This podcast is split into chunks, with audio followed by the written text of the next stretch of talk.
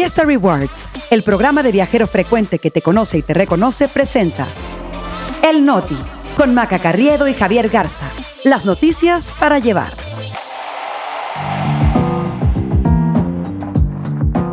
Es miércoles 4 de octubre, yo soy Javier Garza. Yo soy Maca Carriedo, este es el Noti. Y nosotros aquí estamos. La Fiscalía General ahora va por Gloria Trevi. Defender al medio ambiente es trabajo de vida o muerte. Quieren congelar designación de magistrados electorales. El Noti. Noticias para llevar. Maca Carriedo, llegamos al martes, pero antes de contarles todo, hay que recordarle a la banda que aquí está su noti de confianza. Exactamente, en 20 minutos o menos los despachamos y no andamos enchinchando, ya lo saben, follow, 5 estrellas y compartir. Oigan, y si alguno de ustedes usa métodos experimentales que generan pulsos de luz de atosegundos, para el estudio de la dinámica de los electrones, pues seguro deben de estar muy contentos y me acaban de entender todo lo que dije. Así es, Maca, porque tres de estos colegas en el campo de estudio fueron reconocidos ayer con el Premio Nobel de Física. Así es, son el francés Pierre Agostini, el húngaro Ferenc Krauss y la franco-sueca Anne Lullier. Eh, apenas es la quinta mujer, estamos en el 2023, Javi, es la quinta mujer en ganar este premio. Pero la primera fue Marie Curie en 1903, de hecho creo que fue la primera mujer en ganar un premio Nobel. El, Nobel de Física para mí siempre es el que menos le entiendo, porque de veras que premian cada cosa, por ejemplo en este caso un trabajo que aplica destellos de luz extremadamente cortos para observar átomos. ¿Y qué tan cortos? Pues un atosegundo es a un segundo lo que un segundo es a toda la existencia del universo. No, y es que sí hay que intensiar mucho aparte para entenderle a esto. Pero bueno, ¿para qué sirve eso? Pues por ejemplo, lo que dicen los que saben es que sirve para mejorar herramientas de diagnóstico médico, por ejemplo, o para eh, tener mejores materiales en baterías. Así que aunque no los comprendemos, Javi, los apoyamos y nos emocionamos por ellos. Claro, porque siempre resulta que estos descubrimientos a la larga tienen una aplicación práctica y eso es justamente lo que se reconoce. Y vámonos ahora sí con la información. Vamos a abrir ahora con Gloria Trevi porque dicen que esa hembra es mala, que esa hembra hace daño, como dice su canción, pero así lo está diciendo la Fiscalía General de la República porque su nuevo blanco resultó ser esta cantante. Ayer comenzó a circular información de que la unidad de inteligencia financiera, que todavía existe, por cierto, aunque pareciera que no, denunciaba a Gloria Trevi ante la Fiscalía General de la República por defraudación fiscal, pero salió Gloria y respondió. Eh, dijeron que yo estaba siendo buscada por la Fiscalía General de la República por una supuesta evasión fiscal. Estuve compadeciendo con la unidad de delitos financieros de la FGR. No sé, Maca, a mí se me hace que este caso de la fiscalía, pues eh, si es porque ya se les cayó el de Rosario Robles y se le está cayendo el de Emilio Lozoya, han de haber dicho, pues ahora por quién vámonos, pues vámonos por Gloria Trevi, que está acusada de no haber pagado el impuesto sobre la renta por un depósito de 7 millones 112 mil 336 pesos que recibió de la empresa Fuego con Fuego Representaciones, que es propiedad de su esposo Armando Ismael Gómez. Y según el diario Reforma, las autoridades sospechan que las empresas de Gloria Trevi y su esposo son utilizadas para evadir el pago de impuestos en el país porque funcionarían como factureras. Pero ya, a ver, Gloria Trevi fue citada para comparecer ante un juez eh, de control el 23 de octubre, pero ayer salió muy rápido eh, en la tarde Gloria Trevi a platicar que se reunió con personal de la Unidad de Delitos Financieros de la Fiscalía General de la República y que los funcionarios le comentaron que su adeudo total era de poquito más de medio millón de pesos, 564 mil pesos. Y aparte dijo que ella, según tenía entendido, tiene un saldo a favor en el SAT que pasa del millón de pesos, o sea, un millón y piquito, por lo que incluso pagando el adeudo todavía tiene saldo a favor. Ahora, la fiscalía no mencionó detalles de esta reunión con Gloria Trevi, a ver si no resulta ser todo un chasco, ¿no? Como ya te decía que había pasado con el caso de Rosario Robles o si termina atorada con el tema fiscal y ahora sí usando puros zapatos viejos. Ahora, la fiscalía trae varios fuegos en la lumbre, no es el de Gloria Trevi, y el otro que le salió ayer es el de un tribunal colegiado que tumbó una orden de aprehensión girada con el, contra el, el exsecretario de Seguridad Pública, Genaro García Luna, y como suele suceder con los jueces que hacen cosas que a la Fiscalía no le gusta, pues la Fiscalía ya dijo que va a proceder legalmente contra un juez y tres magistrados por actuar contra la Procuración de Justicia. Y que de eso deberíamos estar hablando, ¿no, Javio? De las, los casos que se les están cayendo o del mal manejo de, de, de, casos de la Fiscalía, pero de pronto, pues salen providencialmente con estos, con estos casos que se llevan los titulares, aquí estamos hablando de ello, ¿no? Este, como para distraernos, pero no cuentan con nuestra astucia, Javi, porque no se nos olvida. No, no se nos olvida y siempre tenemos que recordar pues que a la Fiscalía, digamos que no le han salido bien las cosas últimamente. Y te cambio de tema, Maca, porque hemos hablado mucho de personas desaparecidas. En las últimas semanas el foco particular ha sido en los 43 normalistas de Ayotzinapa, pero hay otra historia que casi no se ha contado y que si sumamos los números resulta aterradora. Se trata de la desaparición de defensores del medio ambiente. Son 93 personas defensoras del medio ambiente o de sus territorios que han sido desaparecidas en nuestro país de 2007 a agosto del 2023, según una investigación de los colectivos de periodistas. De ellas, 39 han sido halladas, pero la mayoría eh, pues fue asesinada. 36 fueron hallados muertos y solo 18 vivos. 83 son hombres y 10 son mujeres y de ellos también tenemos que hablar, Javi. Sí, y sobre todo porque hemos visto cómo la, la, defensa del medio ambiente se ha convertido en un oficio de alto riesgo y que en el caso de los desaparecidos que logran ser encontrados, pues estamos viendo que la mayoría es encontrada pero muerta. Y este reportaje fue un trabajo conjunto de periodistas de investigación de Quinto Elemento Lab, del sitio de periodismo ambiental Mongabay Latam y del grupo A dónde van nuestros desaparecidos, que es un colectivo de periodistas y activistas que han documentado la desaparición de personas en México. Javi, pero aparte de las desapariciones, estamos siempre en las peores listas de todo, Javi. México está entre los países con más activistas ambientales asesinados. 185 en 10 años entre 2012 y 2022. Este trabajo es tan solo la primera aproximación de cómo la desaparición también se utiliza como una forma de, de violencia, Javi.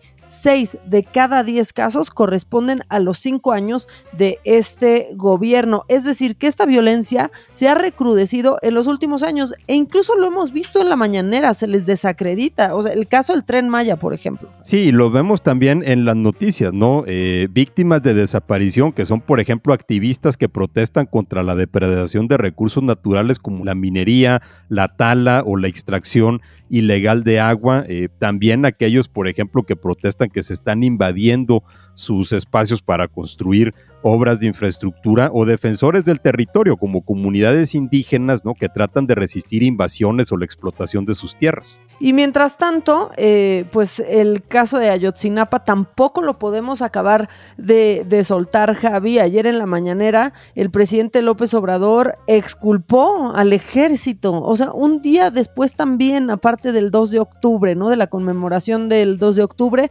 bueno, le quitó la culpa al ejército de cualquier participación en el crimen, dijo que la desaparición de los normalistas no se dio por una orden que haya salido del alto mando de las Fuerzas Armadas, eh, del presidente Peña Nieto o de su secretario de la Defensa, Salvador Cienfuegos, aunque sí hubo algunos elementos militares coludidos. Sin embargo, también dijo que la culpa de Ayotzinapa la tiene el Estado porque hubo un contubernio de criminales con autoridades políticas y la de siempre, le encanta decir, el ejército es el pueblo uniformado. Sí, pero no checa esta declaración de que dice sí fue el Estado, pues cuando a final de cuentas el ejército es el principal defensor del Estado. Entonces no puedes decir fue el Estado, pero al mismo tiempo exculpar al ejército y limitar al, al Estado, pues nada más a los policías municipales de Iguala, por ejemplo. Ahora, lo que sí también dijo el presidente es que parte de la responsabilidad del Estado fue no haber investigado el caso de manera oportuna y a tiempo. Y uno de los temas polémicos de este gobierno también pues ha sido la desaparición del Fondo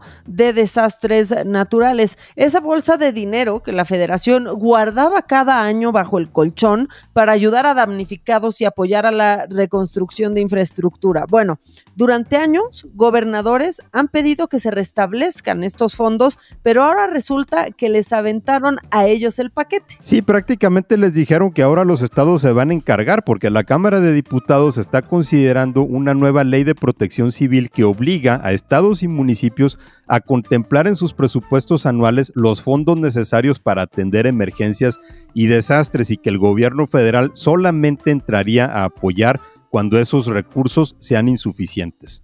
Si la historia es alguna guía, eso será en todos los casos. Los estados sí tienen fondos en sus presupuestos dedicados a desastres, pero son tan pequeñitos que simplemente no alcanzan para cubrir todas las, emergencias, Javi, mucho menos algo de gran magnitud como un huracán o un terremoto, inundaciones o una sequía prolongada, por ejemplo. Sí, o sea, la misma dependencia presupuestal que tienen los estados con la federación, pues hace que ellos no puedan encargarse cuando les cae alguna calamidad pero la iniciativa dice textual que los estados deberán prever recursos para atender a la población en situación de emergencia y en su caso la infraestructura pública estatal que hubiera sido afectada por la ocurrencia de uno o más fenómenos naturales. También ordena a estados y municipios contratar seguros y otros instrumentos de transferencia de riesgos para la cobertura de daños. Pero igual regresamos a lo mismo, simplemente no tienen el dinero para hacerlo.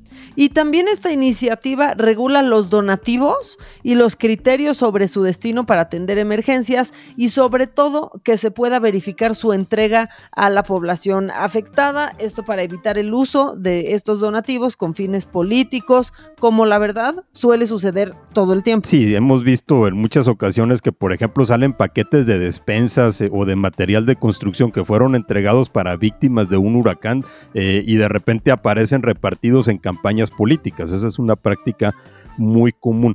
Y ya que andamos en temas legislativos, eh, Maca, pues tenemos que hablar también de esto porque no para para vergüenzas el Congreso mexicano después de aquel unboxing de Aliens de Maussan en la Cámara de Diputados. Ahora un audio que se filtró del senador de Morena, Eduardo Ramírez, y que prácticamente muestra las maquinaciones de lo que Morena quiere hacer con el Tribunal Electoral y otros órganos autónomos durante un evento de la senadora Patricia Mercado donde pues hablaba de asuntos laborales, se comenzó a escuchar de fondo una voz conocida y era un audio de Eduardo Ramírez, líder de la Junta de Coordinación Política, en el que se revela que ya amarró los votos de los senadores sin partido para rechazar la terna que mandó la Suprema Corte y que es de candidatos a ocupar la vacante que hay en la sala regional especializada del Tribunal Electoral. O sea, un y también sugiere que puede hacer lo mismo con la designación que tienen que hacer de dos magistrados de la sala superior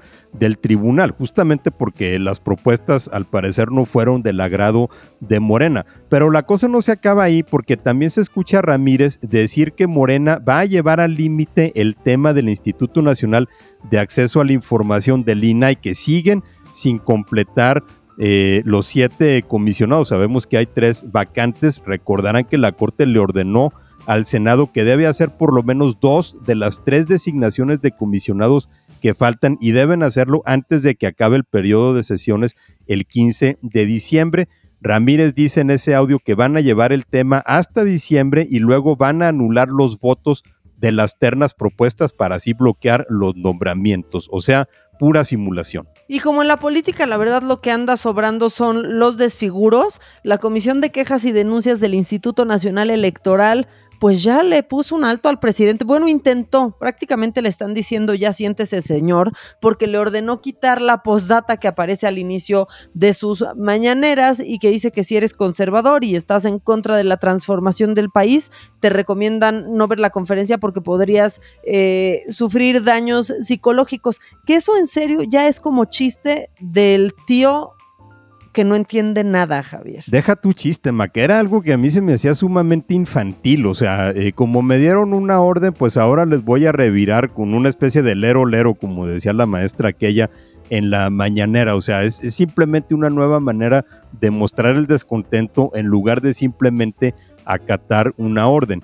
Y ya que andamos en temas electorales, Maca, pues nada más comentar que a la alcaldesa de Cuauhtémoc, Sandra Cuevas, ya le dio licencia el Congreso de la Ciudad de México para que pueda pasearse por toda la ciudad en el proselitismo para buscar la candidatura a la jefatura de gobierno por el frente opositor. Pero pues ya habíamos dicho ayer aquí que el frente opositor le andaba dando el avión y ni siquiera la tiene considerada pues no han respondido nada y si bien esa lista, Javi, no es oficial, ¿no? Y ha sido incluso pues desestimada, ¿no?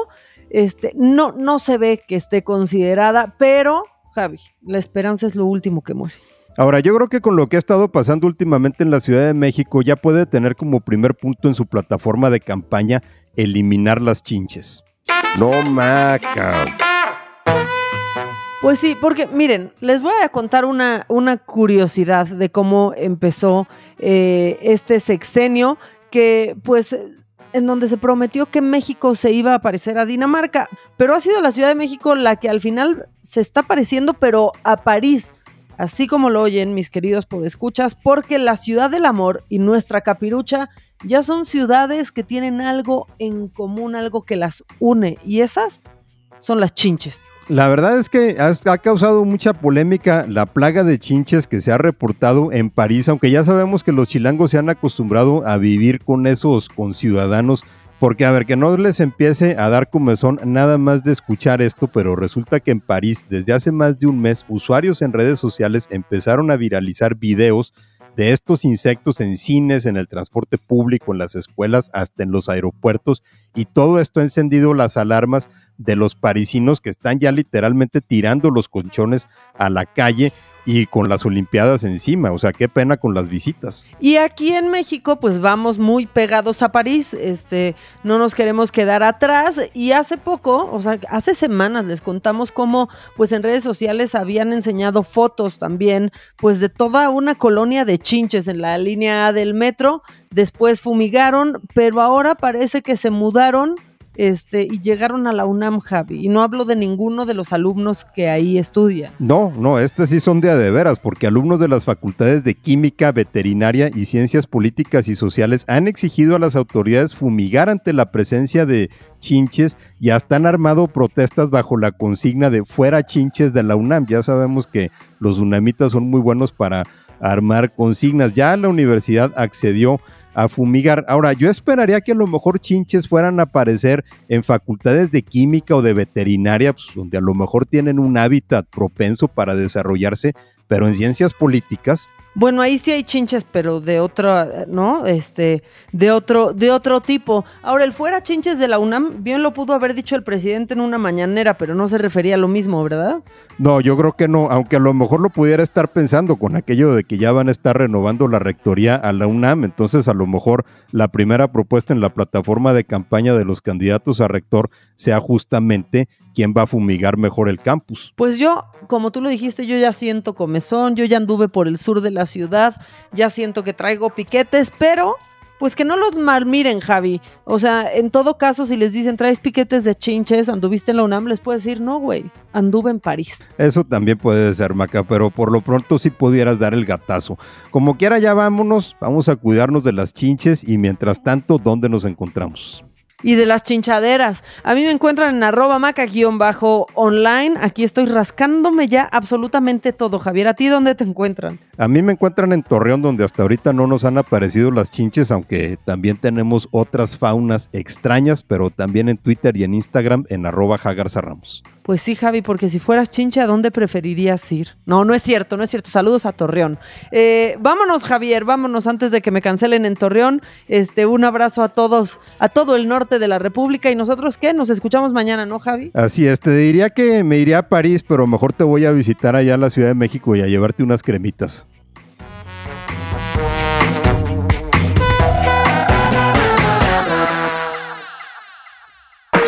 Experiencias exclusivas en eventos, conciertos, obras de teatro y más, gracias a Fiesta Rewards Invita. Fiesta Rewards presentó El Noti con Maca Carriedo y Javier Garza. Noticias para llevar.